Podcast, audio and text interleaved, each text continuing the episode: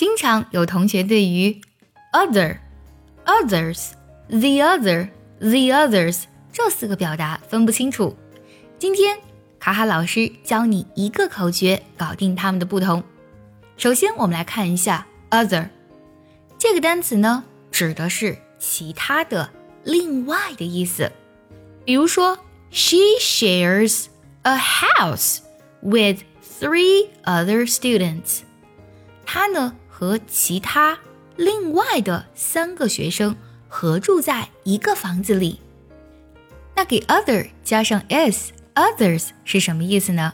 其实呀，others 就等于 other 加复数名词，用于已知的一些人或是物中，除去某些部分剩余下的人或是物的一部分。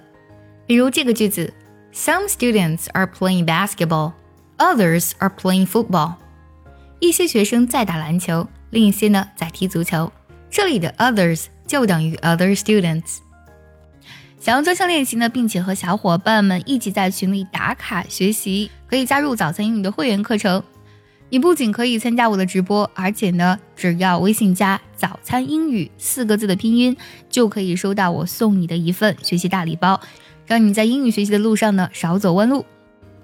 接下来我们来看一下 the other。先来说 the other 和 other 的不同。刚才我们说了。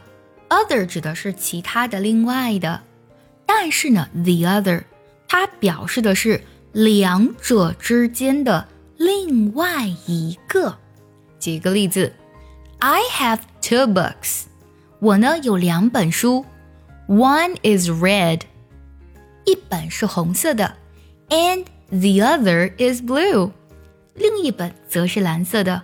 可以看到这里呢，我们用 one the other。一个是怎样的，另一个是怎样的，所以呢，the other 表示的是两者之间的另一个。那 the others 呢，也非常的简单，它就等于 the other 加复数名词。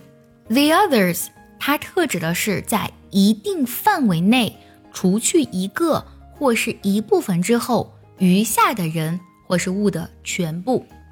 Five students are dancing. The others are singing. 有五个学生在跳舞，其他的在唱歌。那有同学就问了：others 和 the others 听起来感觉很相似吗？它们有什么区别呢？首先呢，我们要特别注意，others 和 the others 它们的侧重点是不一样的。